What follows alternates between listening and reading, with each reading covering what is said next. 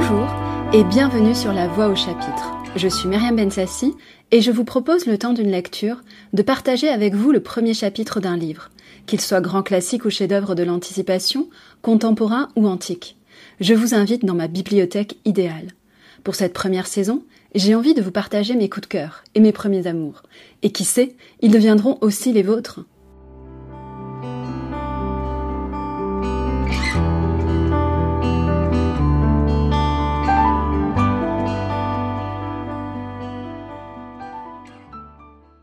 Certains auteurs ne viennent pas à vous la première fois.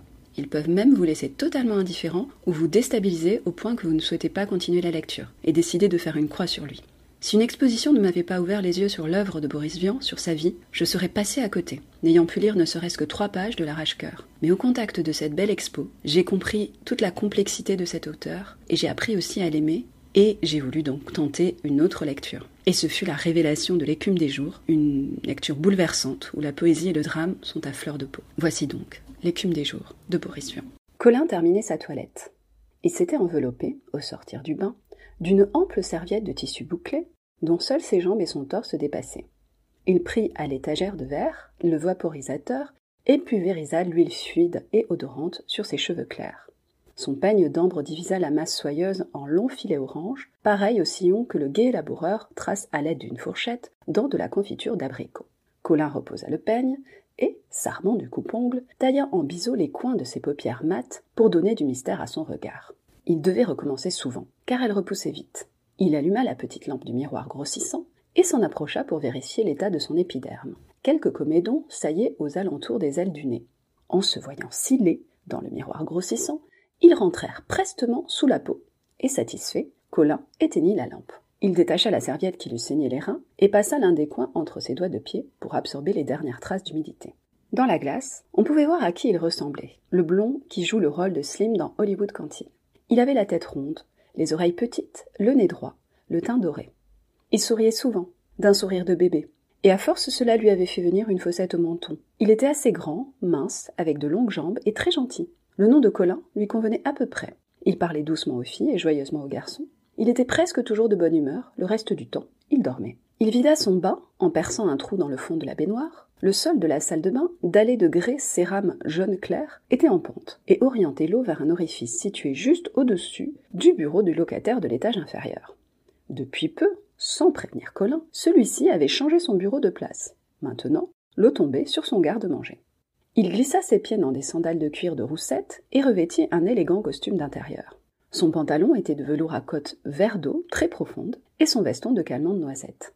Il accrocha la serviette au séchoir, posa le tapis de bain sur le bord de la baignoire et le saupoudra de gros sel afin qu'il dégorgeât toute l'eau contenue. Le tapis se mit à baver en faisant des grappes de petites bulles savonneuses.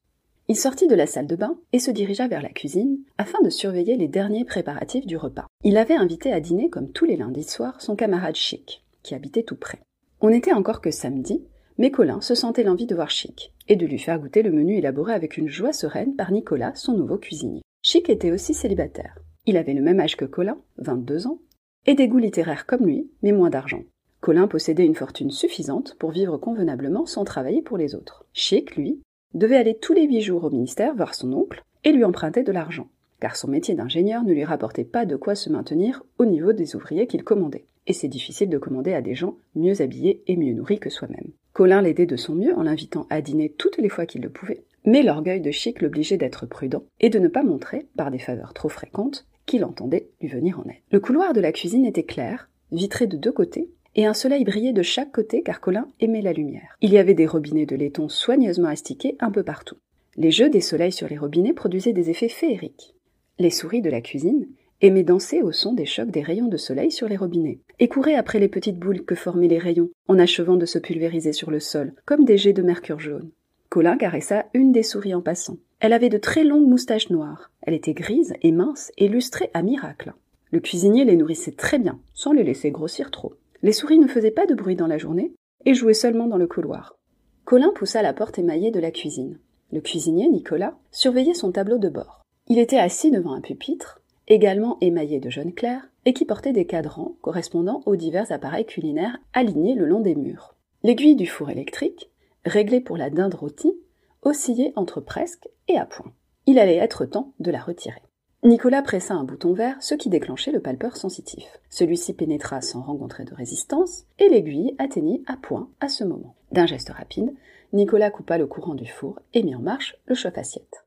Ce sera bon? demanda Colin. Monsieur peut en être sûr, affirma Nicolas. La dinde était parfaitement calibrée. Quelle entrée avez-vous préparée Mon Dieu, dit Nicolas. Pour une fois, je n'ai rien innové. Je me suis borné à plagier Gouffé. Vous eussiez pu choisir un plus mauvais maître, remarqua Colin. Et quelle partie de son œuvre allez-vous reproduire? Il en est question à la page 638 de son livre de cuisine. Je vais lire à monsieur le passage en question. Colin s'assit sur un tabouret au siège capitonné de caoutchouc alvéolé, sous une soie huilée assortie à la couleur des murs, et Nicolas commença en ces termes. Faites une croûte de pâté chaud, comme pour une entrée. Préparez une grosse anguille que vous couperez en tronçons de 3 cm.